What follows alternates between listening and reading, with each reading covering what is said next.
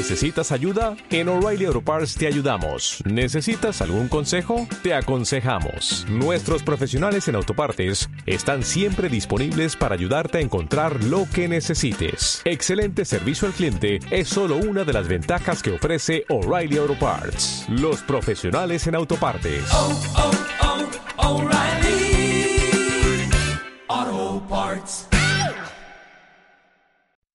Muy buenos días a todo el mundo, soy Nacho Serapio, director y fundador de Dragon, y te doy la bienvenida a un nuevo episodio de Dragon Magazine, tu programa de artes marciales y deportes de contacto.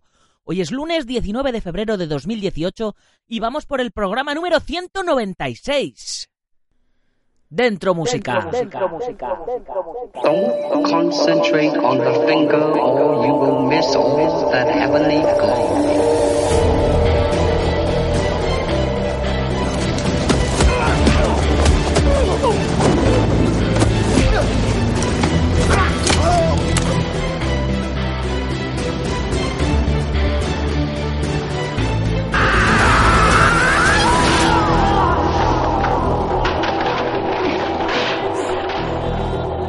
Señores, nos acercamos peligrosamente al programa número 200.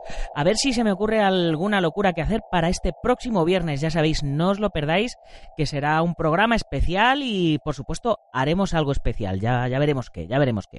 El programa de hoy, de momento, se lo quiero dedicar a todos esos fans que me están preguntando qué ha pasado con la revista, que no la encuentran en los kioscos y cómo suscribirse a la revista. En fin, eh, lo hablaremos más adelante con las preguntas de algunos de los oyentes y trataremos de resolver de una vez por todas las dudas con la revista en papel, con la edición de Dragon Magazine en papel. Menudo fin de semana que hemos tenido más completito. Velator, UFC, todo esto a nivel internacional y en España.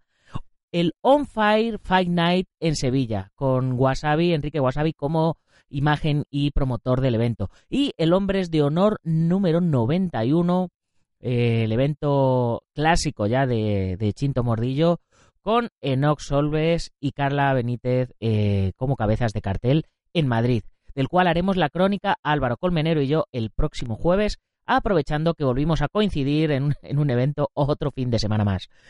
Y hablando de crónicas, Hoy no tenemos la crónica del UFC de este fin de semana porque se hizo anoche y nuestro amiguete Fran, como becario, pues eh, hoy tiene clases.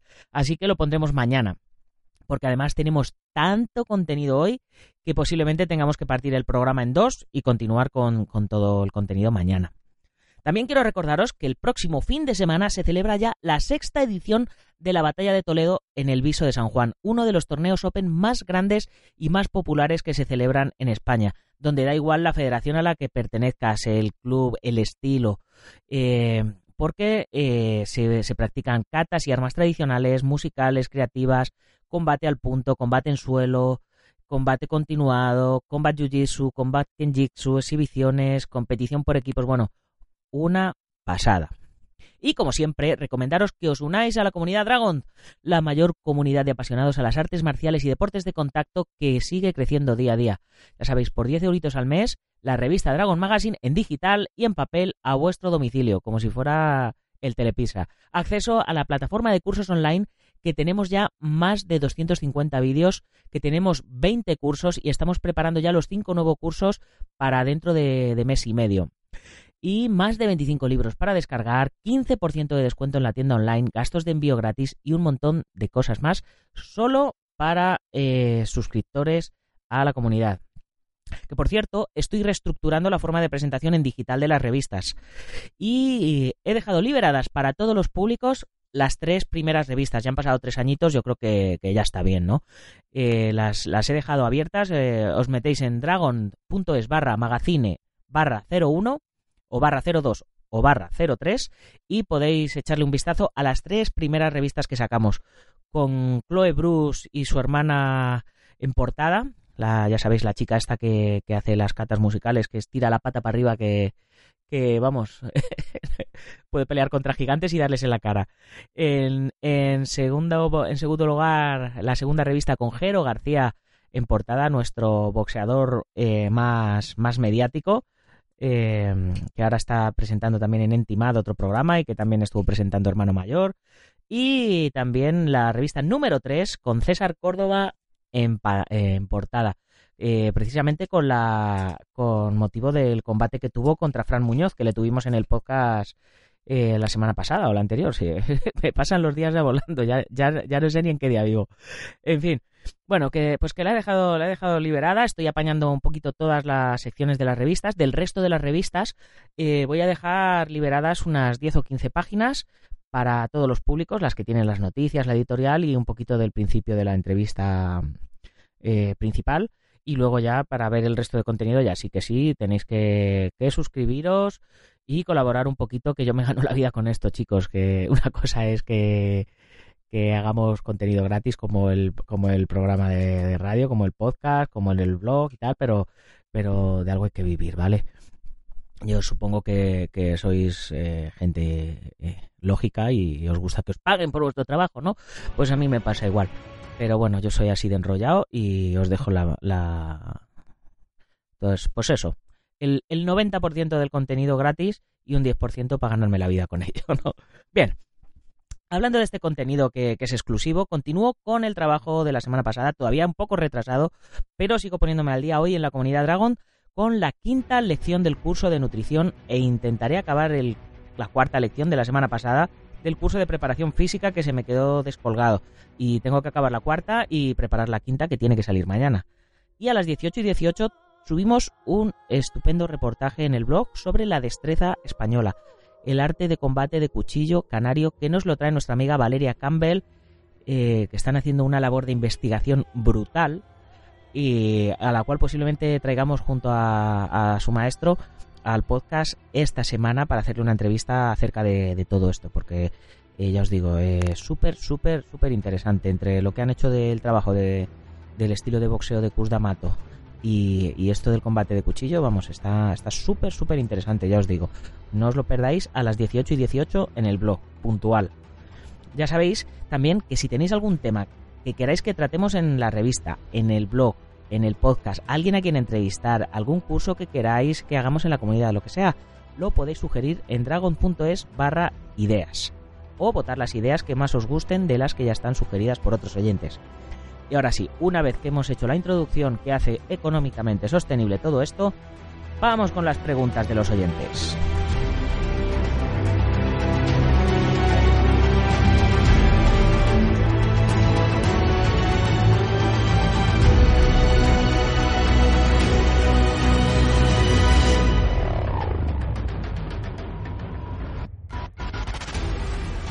Bien, Rider81 nos dice, hola, estaría bien un artículo sobre cómo denunciar las injurias y calumnias hacia los practicantes de otras artes marciales y estilos, algo tan común en los foros de desprestigio de artes marciales, entre otras páginas, que demuestra la falta de profesionalidad y de calidad humana motivada por intereses varios de muchos personajillos que pululan por ahí.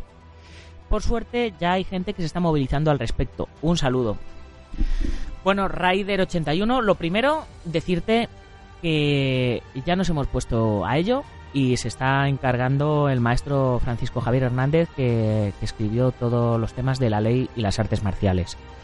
Y lo segundo es que este mundo de las artes marciales es tan variado que, da, da margen a tanto oportunismo que, es, es, algo que es muy, muy, muy difícil de, de, de erradicar. Porque si yo hoy me invento mi propio estilo, ¿quién me dice que yo no puedo o no tengo la capacidad de inventarme mi propio estilo? Yo puedo hacerlo y puedo venderlo y yo puedo creer que es un estilo que funciona y como tal puedo intentar venderlo y es totalmente lícito. Es que ese es el mayor problema de todo, que es totalmente lícito, porque la creencia es subjetiva. Y evidentemente, de, si no, el único que sería capaz de, hacer un estilo así eh, sería el campeón del mundo de la UFC, por ejemplo, ¿no? Yo que sé, alguien que demuestre que, lo que hace es, es efectivo, porque ¿cómo demuestras que un sistema de combate de cuchillo, de es, efectivo. No vas a ir matando por ahí a gente y no te vas a ir enfrentando por ahí a gente. Antiguamente, evidentemente, los que lo enseñaban eran los que sobrevivían. Pero hoy día esto no es así. Entonces, ¿cómo demuestras que no es que, funciona o que no funciona? No puede ser. Simplemente es eh, el que critica injuria y calumnia eh, puede, puede pensar en base a su experiencia propia que lo que el otro hace no funciona. Entonces él expresa su opinión.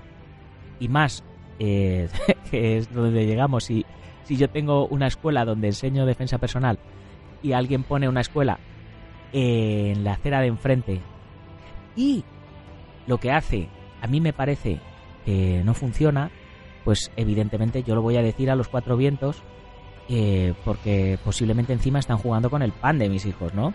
Como se... Pero, pero no están jugando con el pan de mis hijos. Es tan lícito poner una escuela en la acera de enfrente como tan lícito fue que yo la pusiera en mi acera en su momento, ¿no? Entonces, claro, eh, eh, se, se, juntan muchos factores diferentes. Y luego si encima, para colmo, yo lo único que he aprendido en mi vida ha sido defensa personal y abrí mi escuela y es lo que enseño, pero el que está enfrente, además de haber aprendido defensa personal, ha aprendido marketing o ha contratado a alguien que le sepa hacer un buen marketing, con lo cual su mensaje va a llegar a más gente, eh, posiblemente se lleve, se lleve a más gente, pero claro, eh, es que también es lícito. ¿Por qué, van a ser unos, unos farsantes o, o, o no? Porque tengan mejor marketing que yo. Pues lo que me tocará será espabilar la competencia en ese sentido es buena. yo soy competidor a nivel de artes marciales y, el competir me, obliga a estar afilado y a ser más rápido y a ser más fuerte y, hacer mis catas con la mejor técnica posible. Los luchadores, pues eh, con más razón todavía. Y, en el mundo empresarial también. Si, si yo tengo un local de mala muerte donde mi, donde mi contenido es, es efectivo y mi gente curra un montón y curra duro, eh, a lo mejor los, de la, los del gimnasio de enfrente le tienen duchas con agua fría, agua caliente, wifi para para los para los socios tienen su zona de selfies, ¿no? así sus fotos ahí que parezca que están entrenando. Yo qué sé, yo qué sé. Pues y a esa gente a lo mejor no le gusta entrenar tan duro como como, entrenan para mí. Entonces eh, la gente no debería de preocuparse, os lo digo yo que, que estudio mucho tema de marketing, que donde hay un negocio, donde un negocio funciona, pueden funcionar todos, porque hay diferentes tipos de público. En fin, y eso aparte del tema de las calumnias. Venga, vamos a pasar a nuestro siguiente lector oyente. Bien, nuestro siguiente eh, lector oyente es Franks Skobiak, que dice, bueno, ese es el nick, luego dice, hola, soy José María. y me interesa, eh, está muy bueno poder comer sano y que te brinde energía. Bien, eh, esto me lo escribía en, los comentarios del artículo eh, sobre cómo comía Bruce Lee. Bien, yo personalmente, Frank, si te interesa estar muy bueno y comer sano, pues te recomiendo el curso de nutrición básica que hemos comenzado dentro de la comunidad Dragon, que es precisamente para eso, para comer sano y no tener que volver a hacer dieta nunca más. Yo personalmente lo estoy siguiendo y eh, desde el 8 de, de enero que, arranqué con él, eh, pues he bajado ya 3 o 4 kilitos eh, simplemente modificando ciertos datos en la alimentación porque no he podido entrenar mucho debido a una lesión que tengo y de la cual me estoy recuperando. Así que ya te digo, pues, se, va bajando y, sin, y de una manera natural. Eh, podría haber bajado más rápido haciendo más, más ejercicio y más cardio, pero quiero bajar de una manera natural para no volver a cogerlo. Bien, siguiente. Antonio Pérez Betanzos me dice, hola hermano, perdona que sea pesado, pero tomar café sin mi revista favorita no es lo mismo. Soy suscriptor de la, de la primera tanda de suscripciones al 50% y no he recibido la revista de enero ni la de febrero. Es normal. No he hecho reserva ni nada, pues entendí que no hacía falta. Un fuerte abrazo. Bien, Antonio. Pues... Em, no es normal. Yo no sé si te han robado la revista en el buzón o, a mí se me ha pasado enviártela, pero mm, pero ya te digo que no es no es normal. No te preocupes que yo te la mando la de febrero, no las he mandado todavía porque tengo que estar a puntito de recibirlas. Creo que las recibo esta semana y según las reciba, ¡bam! Las mando todas. Em, Entonces eh, trataré de acordarme y, me, meterte la de enero también, que todavía me queda alguna, porque ya eh, prácticamente no quedan, porque ya sabéis que si no las reserváis, eh, no las imprimo. Bien, la siguiente, Miriam Prot, me dice, buenos días, ¿enviarían un casco Dragon también a Tenerife? Gracias y un saludo. Por supuesto, Miriam, enviamos cascos, enviamos kimonos, protecciones, armas, lo que quieras. Enviamos todo a Tenerife. Lo único que tienes que tener en cuenta que en Tenerife, en la aduana, eh, te lo van a parar y posiblemente te toque pagar algo de lo del IGI, que sé, o, o lo que sea, lo del tema de los impuestos. Pero sí, mandarlo lo mandamos. Miguel Ángel Rodríguez Álvarez. Acabo de realizar una suscripción para recibir durante un año la revista Dragon Z en papel. Te voy a matar, Miguel Ángel. Dragon y Z separado. Os mato, os mato. ¿Dónde has visto la Z separada? Bueno, en fin.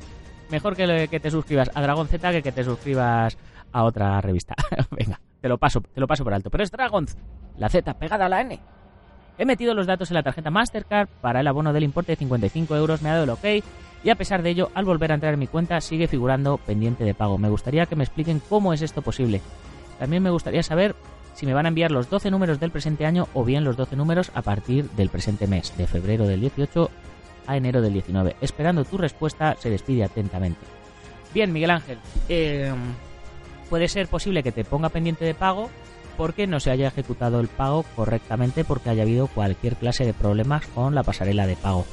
Eh, no obstante, eh, me pongo en contacto contigo y lo solucionamos. Eh, respecto a si se te mandan los 12 números del presente año, no.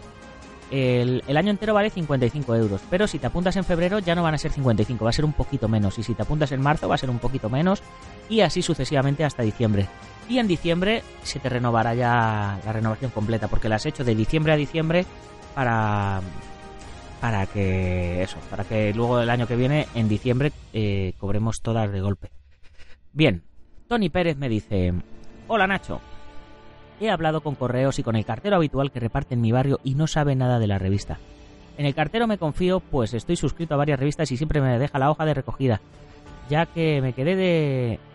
Me quejé del estado en el que me la dejaban dentro del buzón y suelo ir a recogerlas personalmente. En cuanto a mis vecinos, no dudo de ellos. Somos solo seis y todos deportistas. Ya sé que todo es posible, pero me resulta difícil llegar a pensar que me la han podido quitar uno de ellos. En fin, creo que la culpa será mía por no haberte hecho la reserva de la revista y haber dado por entendido que me la ibas a enviar, ya que Tony es, es miembro de la comunidad al igual que al igual que Antonio Pérez. De hecho, Tony Pérez y Antonio Pérez eh, creo que sois el mismo. en fin, Creo que la culpa será mía por no haber hecho la reserva, por haber entendido que me la ibas a enviar. Te ruego que si encuentras una de enero me la hagas llegar con la de febrero. No me importa hacerte un ingreso extra si es preciso. Bien, pues eh, no, ya, ya vuelvo a decir que, no hace falta que me hagas el ingreso extra, que me fío de que no te ha, de que no te ha llegado. Lo mismo se me traspapeló tu número, yo que sé, hice 40 o 50 envíos y en teoría si estabas al corriente de pago, eso sí es importante, si estabas al corriente de pago te la habré mandado. Si no estabas al corriente de pago por lo que fuera, eh, evidentemente no la mando. Eh, pero bueno, eh, errar es humano. Bien, siguiente. Manuel nos dice, buenas, me gustaría recibir vuestra revista mensual, pero por problemas ajenos a mí, la única forma de pago que puedo realizar es contra reembolso. Llevo muchos años practicando artes marciales y me gustaría formar parte de vuestra comunidad. Muchas gracias y perdón por las molestias. Un fuerte abrazo. Bien, Manuel, en principio no aceptamos pagos contra reembolso de la revista porque si, si a uno la tenemos que hacer por transferencia, al otro por contrarreembolso, al otro mediante suscripción, en fin, esto es un cacao porque sois un montón. Entonces, eh, si es un caso puntual, eh, que no tienes ni, ni, cuenta en PayPal, que no tienes ni cuenta bancaria, que estás perseguido por la ley, eh, bueno, vamos a hacer un, un, una excepción y te lo, te lo puedo mandar contra reembolso, pero eh, vamos a hacer un solo pago. Te mando la, la, próxima revista contra reembolso, pero en ese reembolso pagas la suscripción, ya si son 55 euros al año, si vas a hacer la suscripción anual y 120 si, te, si lo que quieres es suscribirte a la comunidad, ¿vale? Un solo pago contra reembolso y el resto ya no tienes que pagar nada, ya te la voy mandando mensualmente. Y por esto era el motivo por el que quería dedicar el podcast de hoy a todos los lectores que están buscando la revista en los kioscos y no la encuentran y creen que hemos desaparecido y algunos poco a poco se van poniendo en contacto conmigo y, me van preguntando. Bien, pues porque aparte de esto he recibido otros, pues yo que sé, vía WhatsApp, vía email, en fin, son, son muchos los mensajes y, y bueno, seguiré repitiéndolo las veces que haga falta. Bien, y ya pasados, pasadas las preguntas de los oyentes barra lectores, vamos con las noticias.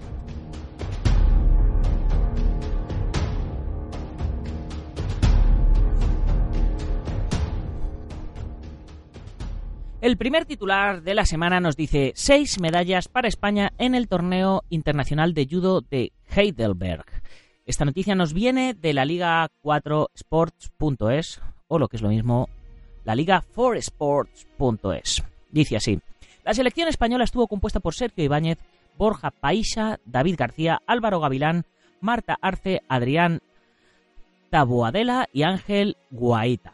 El sábado 10 de febrero se ha celebrado en la localidad alemana de Heidelberg el torneo internacional de judo IPSA, al que acudieron por tercer año consecutivo la selección de judo de la Federación Española de Deportes para ciegos.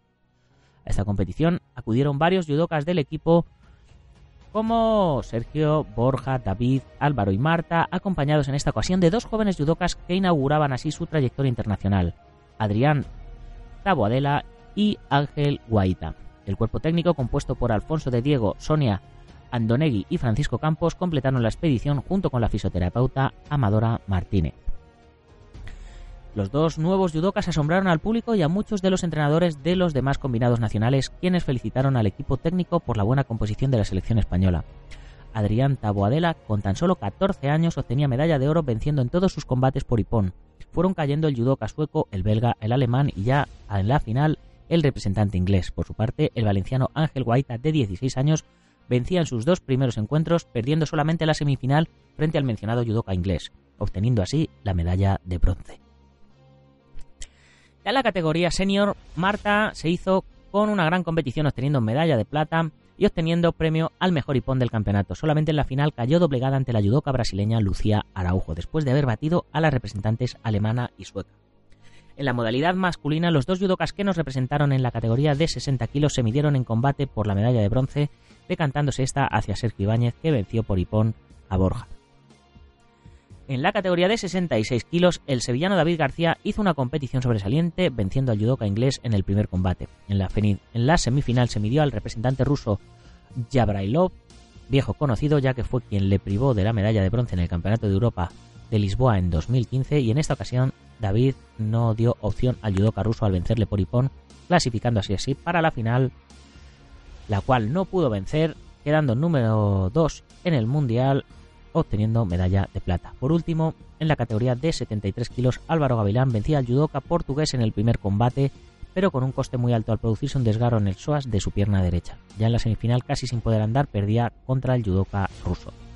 Y para concluir la experiencia, durante los días 11 y 12 de febrero, los judokas españoles asistieron también a un campo de entrenamiento en el que compartieron tatami con los judokas de los otros 11 países participantes en el torneo, con el fin de seguir acumulando horas de combates y preparar así la siguiente cita del calendario que tendrá lugar en Turquía a finales del mes de abril. En fin, vaya notición, ¿verdad? El deporte para ciegos es que tiene que ser, eh, la verdad, espectacular. Y del deporte para ciegos del judo pasamos al karate que por supuesto tenemos que hablar un poco del medallero del Mundial en, Guadalajara, ¿no? Vamos, del Mundial del, K, del K1 Series. Y eh, España sumó siete medallas en el torneo. Eh, Sami Enkaili y Laura Palacio ganaron oro, Damián Quintero ganó plata, Sandra Sánchez y Rodrigo Ibáñez sacaron bronce Además de los equipos de kata, sumaron un total de 7 medallas para España en el torneo K1 Series A disputado en Guadalajara. Sami Enkaili se convirtió junto a Palacio en el gran protagonista en Guadalajara. El aragonés del gimnasio San Cucay consiguió la victoria en kumite en menos de 67 kilos, imponiéndose en la final al turco Ali Yilmaz.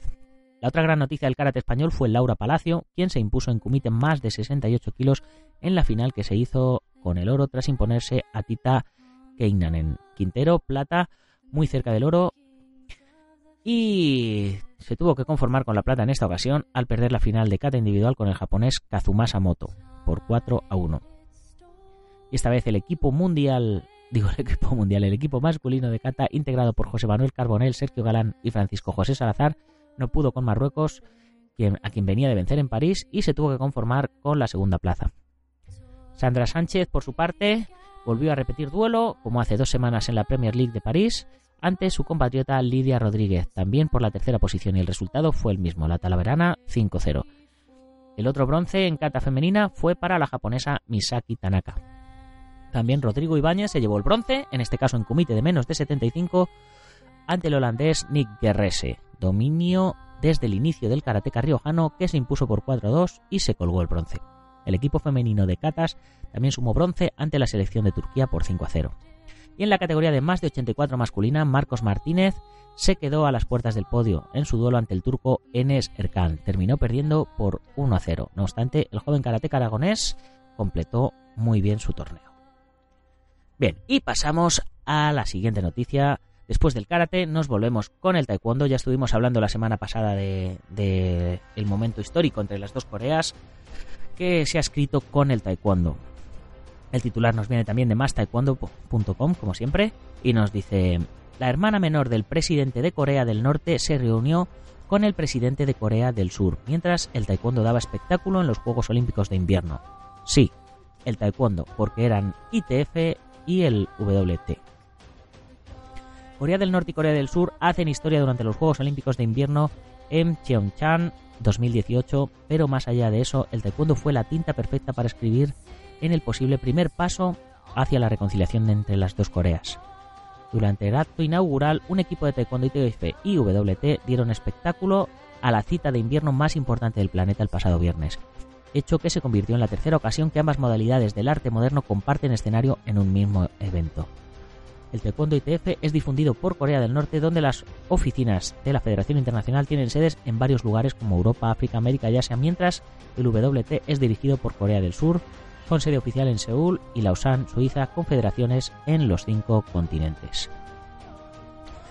En fin, pues estamos muy contentos y esperemos que, que terminen que terminen uniéndose. Y hablando de taekwondo, nos venimos aquí a España, nos venimos a Got Talent y hablamos sobre el espectáculo que dio el equipo de taekwondo de la escuela Tao de Galicia. Y es que Got ha tenido numerosos shows de artes marciales, siempre en modo exhibición. Y, y bueno, pues esta vez eh, el equipo de exhibiciones de la escuela Tao dejó a los jueces bastante asombrados con un espectáculo de acrobacias y rompimientos eh, en un mismo programa donde, si no me equivoco, también salía nuestro querido compañero Fabián Cuenca. Que, que bueno, no tuvo tanto no tuvo tanto éxito y fue un poquito criticado por, por los jurados tenemos que tener en cuenta, claro, que el equipo de taekwondo era un equipo de un montón de chavales haciendo una coreografía entre todos, con un montón de acrobacias, con rompimientos y demás, y Fabián hizo una exhibición de, de Cardio Box, que es lo, es lo que está promoviendo, pero la verdad, a mí, desde mi punto de vista, me faltó un poco de explicación de, de lo que estaba haciendo con el Cardio Box, porque eh, no dio ninguna explicación y, claro, eh, los jueces después de, ver o antes de ver a los otros chicos, pues se quedaron un poco, un poco, eh, pues asombrados. Lo cierto es que, claro, eh, pues lo que hablamos, estos chicos están compitiendo actualmente y Fabián tiene ya 53 años. Fabián fue el primer campeón de España de cata musical en la categoría de adultos, en el mismo campeonato en el que yo fui el primer campeón de España de cata musical en la categoría infantil hace ya la pila de años, la primera vez que se organizaba esta modalidad y es un pionero en lo suyo. Y la verdad eh, es que no, me gustó cómo fue tratado.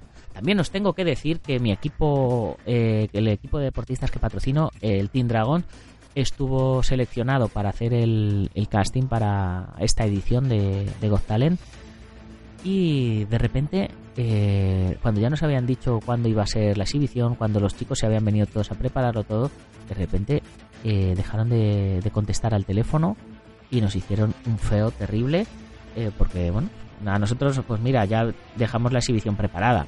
Por, para otras competiciones y demás. Pero eh, eh, no estuvo bien por parte de la dirección. Ya, que lo estamos, ya que estoy hablando de Got Talent, no todo va a ser bueno. A nivel de, de redacción, se pasaron un pelo. Eh, por la falta de atención que tuvieron hacia nosotros que habíamos preparado la, el, el espectáculo. Pero bueno, eh, ya nos veremos en otra, chicos.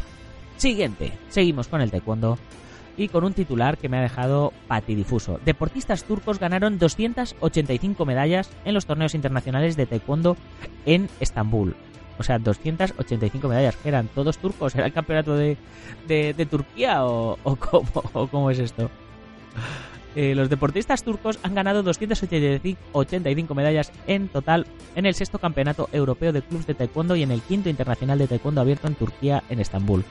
La Federación de Taekwondo de, Tur de Turquía ha declarado que en las organizaciones donde lucharon más de 3.000 deportistas, los turcos han ganado 285 medallas en total. Bueno, si había más de 3.000, pues bueno, 77 oros, 72 platas y 136 bronces. Los deportistas turcos han ganado 87 medallas en total, 28 oros, 18 platas y 41 bronces en el sexto campeonato de Europa entre el 6 y 9 de febrero. En la categoría de adultos, en el campeonato de taekwonditos, ganaron 15 medallas de oro, los jóvenes obtuvieron 27 medallas y las estrellas ganaron 45 medallas. En la clasificación general, mientras se hizo el campeón Ankara Adilgespor, el Buyus Keseir Vele Dijesingo, no se puede llamar Paco y Manolo, se hizo con el segundo y el equipo de Azerbaiyán de Gilán se hizo tercero. Acudieron cerca de 2.300 deportistas desde más de 50 países al quinto torneo internacional de taekwondo abierto de Turquía que se acabó ayer y que comenzó el 10 de febrero. Bueno, a ver cuándo era ayer, el día 15, bien. Bueno, ha durado 5 días el campeonato. Los taekwonditos turcos ganaron 198 medallas en total. Los taekwonditos en la categoría de adultos ganaron 17 medallas, 28 medallas y 60 medallas en los jóvenes y 93 medallas en Punse. Bien, yo me imagino que, la mayoría las han ganado los niños porque en un campeonato europeo no van a venir un montón de competidores de, tan lejos. Pero vamos, el titular es, una burrada, 285 medallas. Se han quedado con todas las medallas, han dicho todas para mí. Bien, pasamos del taekwondo y pasamos al Kung Fu, un titular que, nos viene de SpanishPeopleDay.com.cn y dice, experto extranjero en artes marciales promueve el Kung Fu de Gudan. A ver, a ver, ¿dónde tengo la noticia? Aquí. Bien, sale Xi'an, Hubei, el pueblo en la línea, Jake Lee Pinnick joven de 27 años, nacido en Illinois, con un look, un corte de pelo ahí muy a lo, a lo chino, dice, eh, está aprendiendo artes marciales chinas tradicionales en una escuela situada en la montaña de Gudan, donde se encuentra el famoso complejo de templos y monasterios taoístas. Él no es solamente un estudiante, también se desempeña como entrenador y ofrece la esencia de las artes marciales a sus estudiantes extranjeros. Me gustan mucho las artes marciales chinas. Durante cinco años he estado estudiando artes marciales en la montaña Gudan. También he enseñado el Kung Fu de Gudan a cerca de 8.000 estudiantes extranjeros.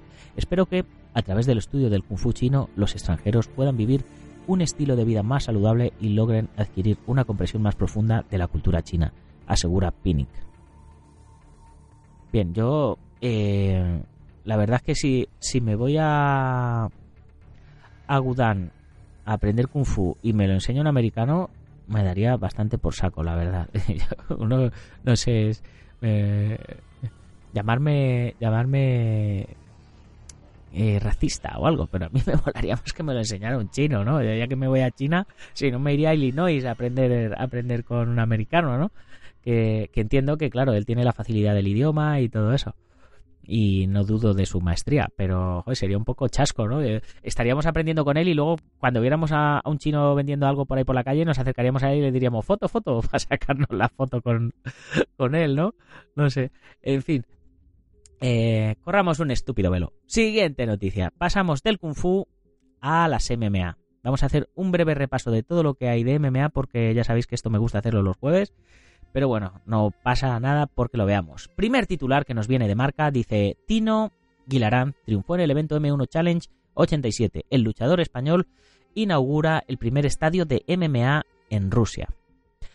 Tino Guilaranz, un joven de 25 años del equipo Team Docoto madrileño, no lo tenía fácil en la competición que inauguraba la impresionante Arena M1 de San Petersburgo, el primer estadio del mundo íntegramente dedicado a este deporte.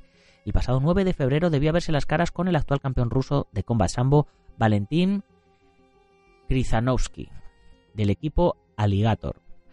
Pese a la impecable trayectoria de su rival, tras un frenético primer asalto y un combate final de 15 minutos, el madrileño regresó a España con una victoria por decisión unánime de los jueces. Es un orgullo haber inaugurado el primer estadio dedicado a las MMA, y aún mayor haberme convertido en el primer luchador en ganar aquí, aseguró Guilarad. Pues eh, estupenda noticia y con un final feliz además, así que dos por uno. Mm, siguiente noticia, que esta es seguro la que pongo de titular en, la foto, si es que hay foto, nos viene del debate.com.mx y dice, .mx es de, de México.com.mx, dice, ¿eso dolió? Peleador de UFC le rompen testículo de un rodillazo. Me cago en 10. Vaya notición. Uy, qué cara pone de dolor el tío. Ay. Bueno, no, no pone cara de dolor, pone cara de, de, de soy un tío duro. Y luego pone, luego se ve otra foto en la que dice que sí, que está bien. Estados Unidos. Las artes marciales mixtas son un deporte que conlleva un gran riesgo. Sin embargo, algunas lesiones pueden ser extremas, como la que sufrió Devin Powell, peleador de la UFC. Pobrecito Powell. El estadounidense se dio a conocer a través de Instagram, dio, ah, dio a conocer a través de Instagram que uno de sus testículos se rompió al recibir un rodillazo de Joe Lawson durante un entrenamiento. Ah, bueno, durante un entrenamiento. si esto te pasa peleando en la jaula eh, en pay-per-view delante de miles de espectadores, tío, me cago en Dios, qué dolor. Hemos estado practicando rodillazos en el suelo y él, con éxito, rompió mi testículo con su poder absoluto. Fue parte del mensaje que publicó. Además, eh, eh, se tardó un día y medio en, poder atender, pobrecito también. Nos, la noticia nos viene enganchada con unos cuantos vídeos de Instagram y el peleador fue operado en pleno 14 de febrero para corregir el problema y aseguró que está impaciente por regresar a la jaula. Bueno, pues menudo regalo para el Día de los Enamorados, ¿no? que te operen de, los testículos. Pues si no tenías nadie que te los tocara ese día, ya conseguiste. Siguiente noticia, una noticia bastante polémica. Ya la había leído la, semana pasada y, y esta semana la volvemos a traer vía marca.com y es una luchadora transexual peleará contra un hombre en un combate de MMA. Creo eh, recordar una noticia pasada en la que un luchador eh, transexual se había convertido en mujer y había peleado en categoría con mujeres y creo que se había cargado a su rival. Así que a ver lo que nos dice esta noticia la luchadora transexual Anne Beriato hará historia en el mundo de las MMA y probablemente del deporte al pelear contra un hombre el próximo 10 de marzo en Mr. Cage 34, que se disputará en Manaus, Brasil. Anne Beriato, que jamás ha peleado contra una mujer y que en más de una ocasión ha tenido que presentar su documentación para que la dejasen pelear, lleva desde los 7 años combatiendo contra hombres en Jiu-Jitsu y pasó del balonmano eh, masculino al fútbol femenino. Jamás se me pasó por la cabeza pelear contra mujeres porque creo que soy demasiado buena. Creo que no sería justo que combatiese contra mujeres, explica Anne Beriato.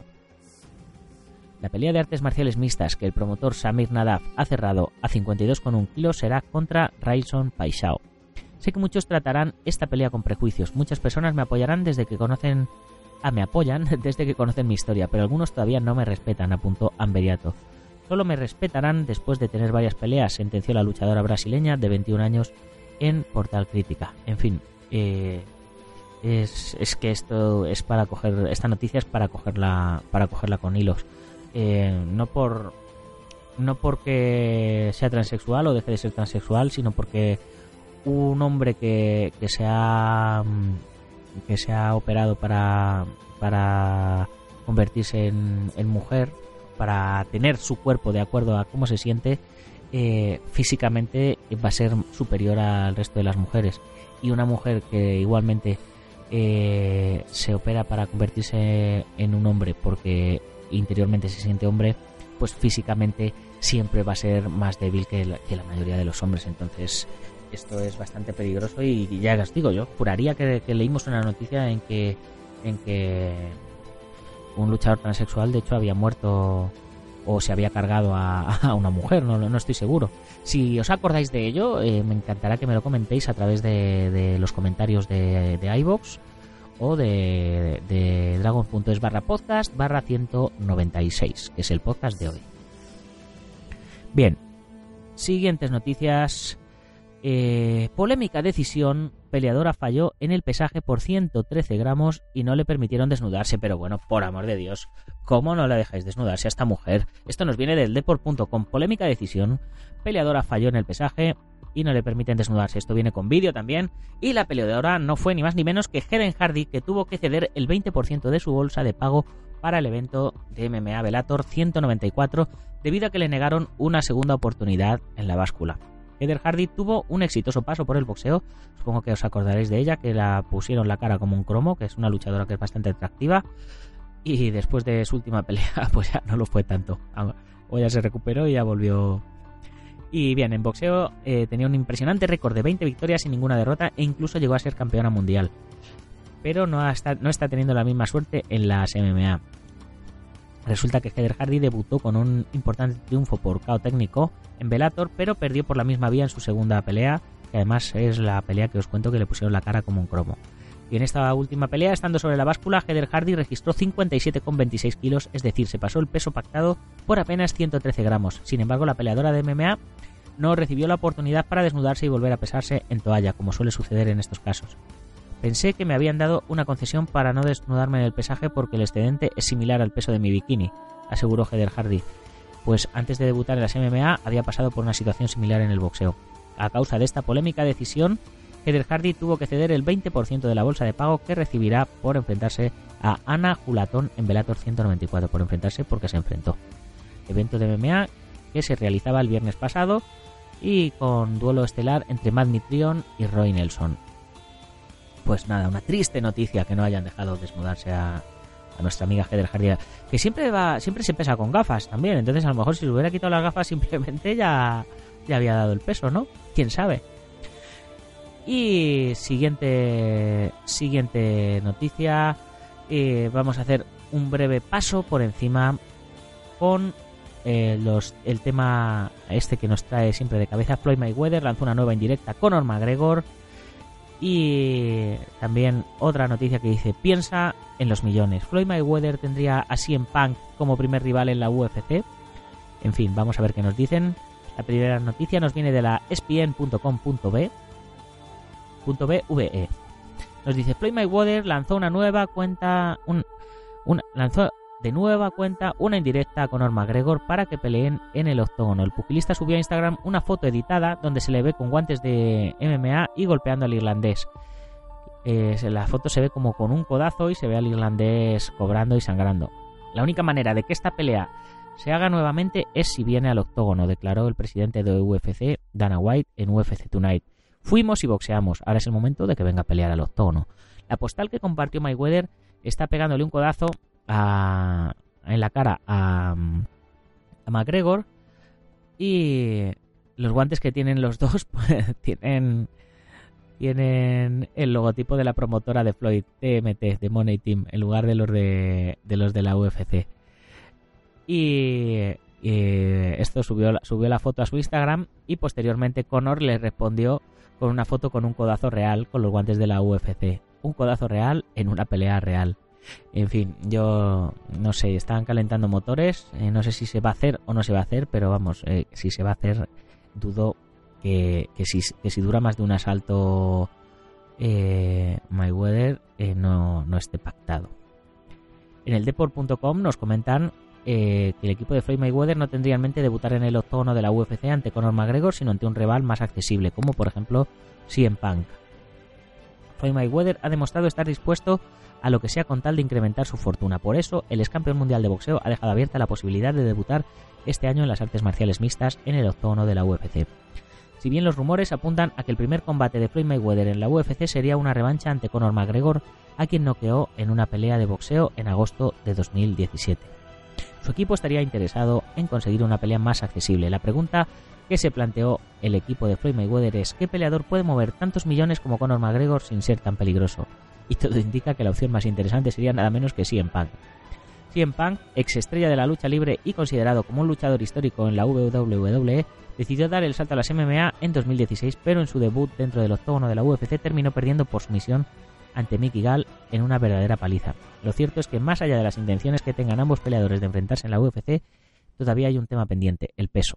Floyd Mayweather está acostumbrado a pelear cerca de los 70 kilos y CM compite en welter 77. Yo, ¿qué queréis que os diga? Eh, no me lo creo ni me lo creería. ¿Por qué? Pues porque eh, si CM derrota ya directamente a Mayweather, eh, ¿para qué va a pelear Conor McGregor con, con, con Mayweather? Eso no, no, no, resultaría nada interesante. Y por otro lado, si Mayweather derrota a CM Punk, ¿quién nos dice que CM Punk no se haya dejado ganar? Porque él es experto en el show de, de la lucha eh, de, de, la WWE, en el cual todas las coreografías están ensayadas. Entonces, claro, eh, ¿qué, qué, pensar de esta pelea? Yo, personalmente, mmm, no, no, no, la compraría y no me llamaría para nada la, atención. Y pasando ya de noticias, eh, vamos a dos noticias que, que, son muy interesantes relacionadas con el mundo de, del cine de acción, como siempre. Y de fandango.lat nos llega. Éramos pocos y ahora Schwarzenegger se suma a Kung Fury. Kung Fury es un cortometraje muy muy friki, ¿no? Eh, muy con, con, estética de los 80 y parece y que se ha ido se ha ido haciendo eh, eh, vía vía crowdfunding y a la cual también se van se van sumando nuevas estrellas.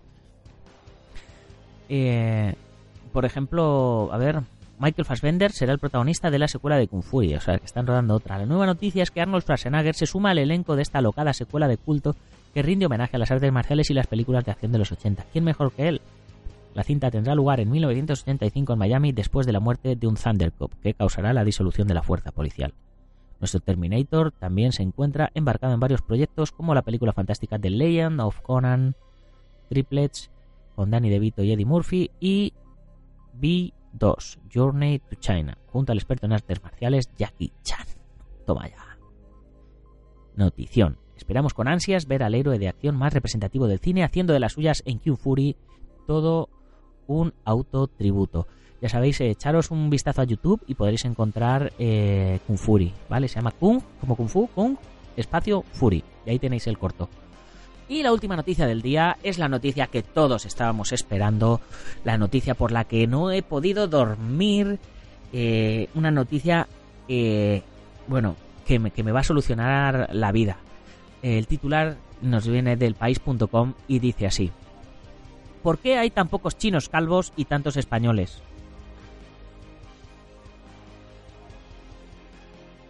Los asiáticos son los habitantes menos atacados por la alopecia en España, sin embargo, estamos a la cabeza. Eh, vaya juego de palabras aquí que se han currado. La noticia dice, a sus, a sus 63 años, Jackie Chan, la estrella china más taquillera en Hollywood, luce una melena con la que gran parte de los hombres españoles solo alcanzan fantasear. El anterior jefe de gobierno de China, Wen Jibao, de 75 años, mantiene una cabellera tan tupida que recuerda a la de un veinteañero. La exestrella de la NBA, Yao Ming, de 37 años, es otro famoso chino que demuestra la buena salud capilar de la que gozan los habitantes del gigante asiático. Este país donde solo el 19,24% de los hombres padecen alopecia es el que menos calvos tiene, según estudios de los últimos años. En el polo opuesto se encuentra España, que con un 42,6% de los hombres calvos ocupa el segundo puesto de un ranking liderado por la República Checa, con 42,79% y el tercer lugar es para Alemania con un 41,24% de casos de alopecia. Pero, ¿qué ocurre para que a 8.787 kilómetros de España el porcentaje de hombres con alopecia sea tan bajo? La enzima prodigiosa. El endocrino Rafael Carraro, con 30 años de trayectoria profesional, explica a Icon que una de las claves se encuentra en una enzima que la raza asiática y sobre todo los chinos tiene menos activa que los caucásicos. Esta enzima, que se encuentra en el bulbo piloso del cabello, convierte la testosterona DHT eh, ah, convierte la testosterona en DHT. Dihidrotestosterona. La DHT actúa sobre el bulbo piloso reduciendo su tamaño y atrofiándolo hasta provocar la caída del cabello. La raza asiática tiene menos activa esta enzima, por lo que sus niveles de DHT son menores y pierden menos cabello, apunta Carroso. Pelo liso y grueso. Otro aspecto destacable del pelo de los asiáticos es que este tiende a ser liso y grueso, lo que permite que se agarre mejor al cuero cabelludo que el cabello hirsuto. Toma ya, no sé lo que es hirsuto, pero nos lo podemos imaginar. Un pelo liso tiende a ser más resistente que el fosco y hay más condicionantes. El estrés, el tabaquismo, el alcohol o los aspectos nutricionales son hábitos que repercuten ya desde el momento de la concepción en la futura salud capilar del ser humano. Los genes están de su parte. El doctor Alejandro Martín Gorgojo, esto parece de coña, dermatólogo de la Clínica Dermatológica Internacional, apunta que el comportamiento de los genes es determinante. La población china tiene menos predisposición genética a perder cabello debido a las características específicas de los genes que forman los cromosomas. Esther Rebato coincide con las hipótesis de Martín Gorgojo. Hay muchos genes implicados y la diferente combinación de estos da como resultado unas variantes genéticas relacionadas con las hormonas que hacen al hombre más propicio a la calvicie en Europa. Bueno, esto sigue aquí y... y... bueno, es un reportaje bastante largo y termina diciendo, y ahora la mala noticia para el cabello de los chinos, la amenaza de su cada vez más occidentalizada vida. Eh, supongo que ahora les dice que como empiezan a comer como nosotros y hacer lo que nosotros, pues van a acabar con el pelo como nosotros. Pues qué chasco, yo esperaba que nos dieran la solución a, a la calvicie y lo que están diciendo es que al final los chinos se van a quedar igual de calvos que nosotros. En fin, bueno chicos, pues con esta noticia que no tenía nada que ver con las artes marciales, salvo porque hablaban del pelazo de Jackie Chan, nos vamos despidiendo por hoy como siempre, recordándoos que si os hace falta material para entrenamiento, nutrición para luchadores, armas de cobudo, protecciones, kimonos, ropa de MMA, tatamis, trofeos, etc., no lo dudéis y pasaros por dragon.es, dragon terminado en Z. Y no podemos terminar, como siempre, sin mencionar, como todos los días, a los patrocinadores que nos apoyan en esta nueva etapa de la revista para que continuemos haciéndola mensualmente en papel y os la enviemos por correo directamente a vuestras casas como son el Centro Deportivo Bugenki Dojo en Yuncos, Toledo, la Escuela Busido en Montrove Oleiros, Ángel Ruiz Jim en Las Rozas, el Maestro Internacional Joaquín Valera de Janmin Yojaquido en Valencia y Castellón, nuestro programa hermano MMA Adictos, que este fin de semana ha cumplido su programa número 208 años de programas, el programa más longevo de las MMA. No tenéis que perderoslo. Nosotros cumplimos 200 este próximo viernes, pero no es lo mismo porque nosotros llevamos menos tiempo, llevamos un añito. Eh, lo que pasa es que, claro, como yo soy un bruto y hago programas de lunes a viernes, pues era más fácil llegar a esa cifra. El maestro Antonio Delicado de la Mitos Internacional Coso Ryukempo Asociación, el Gimnasio Feijó en la zona de Ríos Rosas en Madrid, spaceboxing.com de Dani Romero y por supuesto a todos los lectores que habéis reservado la revista de febrero y que ya mismo esta semanita la vais a tener. Ya sabéis que si no la reserváis es muy posible que no haya. Yo siempre hago unos números extra pero ya no es como antes cuando estaba en los kioscos que tenía 100 números para, para revender, así que ya sabéis, ya mismo tenéis la revista de febrero. Y si la queréis recibir en casa, ya sabéis, os suscribís o os unís a la comunidad Dragon y disfrutáis de todos los contenidos premium, incluyendo la revista en formato digital y papel. Ya sabéis, si os ha gustado el podcast, compartidlo con vuestros amigos y si no, con vuestros enemigos, pero compartidlo. Y si sois de los que nos oís por Sport Direct de la 94.3 FM de Málaga. Ya sabéis, corred la voz para que más oyentes nos descubran. Muchas gracias a todos por vuestras valoraciones de 5 estrellas en iTunes, los likes en iBox y por vuestros comentarios que día a día me ayudan a mejorar el programa, a posicionarlo mejor y a que más oyentes nos conozcan. Y así más, hasta mañana guerreros. ¡Gámbaru!